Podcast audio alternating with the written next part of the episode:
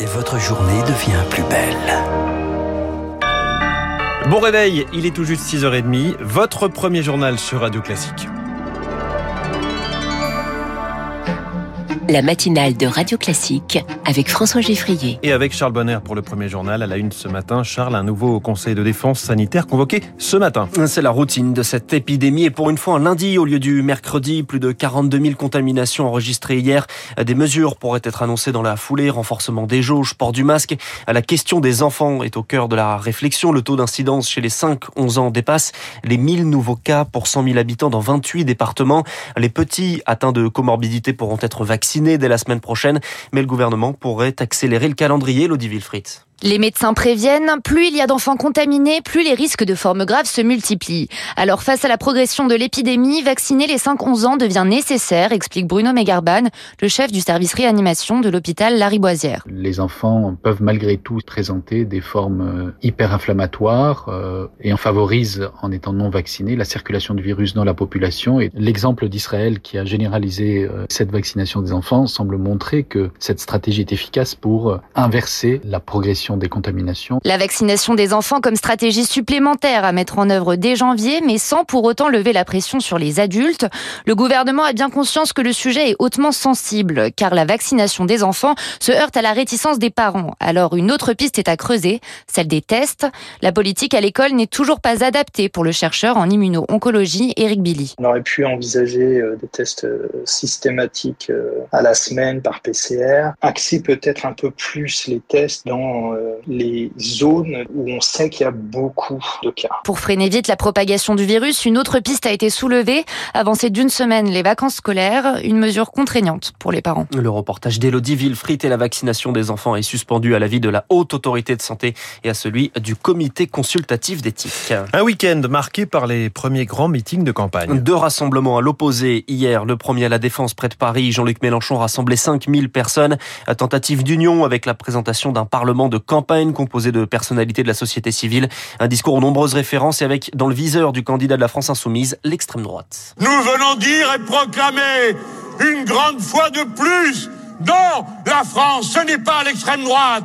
La France, c'est la sécurité sociale, c'est la santé publique, c'est l'émancipation, c'est l'école, c'est la recherche, c'est le partage.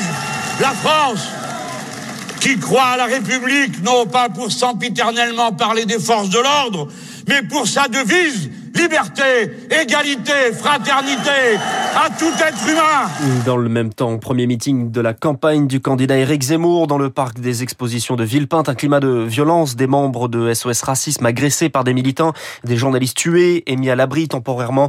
Un homme s'est jeté sur Éric Zemmour qui traversait la foule, blessé au poignet, ce qui lui vaut neuf jours d'ITT. Le candidat va porter plainte et sur scène, c'est le départ de la campagne. Oubliez l'écrivain, découvrir le politique et son but, rassembler les électeurs de droite.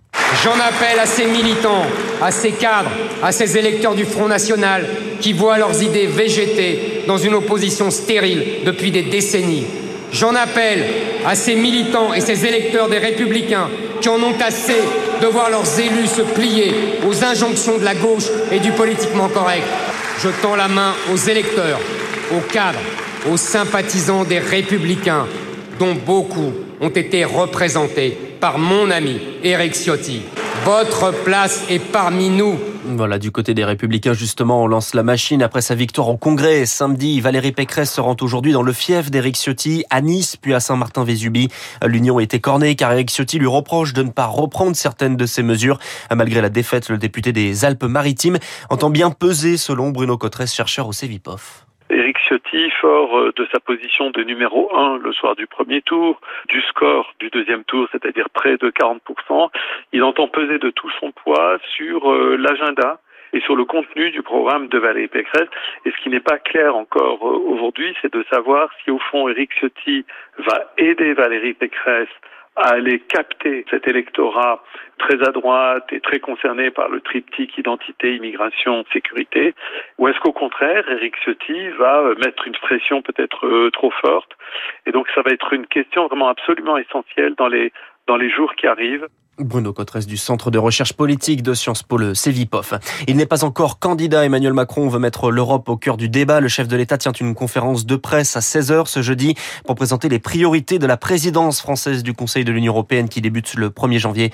Parmi les sujets évoqués, la souveraineté européenne et notamment l'autonomie militaire. Et on parlera du militaire justement avec l'invité exceptionnel de Radio Classique ce matin, le PDG de Dassault Aviation, Éric Trappier, dans quelques minutes, dans une dizaine de minutes après la commande de 80 rafales par les Émirats arabes unis.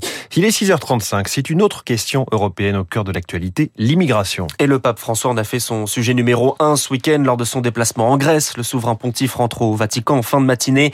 Hier sur l'île de Lesbos, en proie aux arrivées de migrants, il a dénoncé un naufrage de civilisation euh, comparant la Méditerranée à un miroir de la mort. Elle encourt une centaine d'années de prison. Aung San Suu Kyi est fixée sur son sort aujourd'hui, poursuivie par la junte pour des irrégularités. La junte qui l'avait arrêtée il y a dix mois au terme d'un coup d'État compte bien la mettre à l'écart, mais cela ne risque pas d'arrêter le combat des militants birmans pro-démocratie, selon Tintin Taremier, la présidente de l'association La Communauté birmane de France. Maintenant, il y a beaucoup de clash armés. Euh, les militaires ne reculent pas. Ils deviennent de plus en plus violents. Tous les pays dits démocratiques, ils font énormément des annonces, énormément des condamnations, mais il n'y avait pas d'action concrète. On est tous abandonnés on va résister jusqu'au bout. C'est vrai, en Suu c'est un figure très important, mais son verdict ne changera pas notre détermination. Le peuple ne veut plus cette chante. Et puis on termine avec le sport et un nul qui n'arrange personne en clôture de la 17e journée de Ligue 1. Bordeaux recevait hier l'Olympique lyonnais, score final 2-2. Et puis le stade français peut souffler, c'est du rugby. Après trois défaites, l'équipe parisienne s'est imposée hier contre La Rochelle 25-20 et s'éloigne pour le moment de la zone de relégation. Merci, c'était le journal de 6h30 signé Charles Bonner. Prochain journal,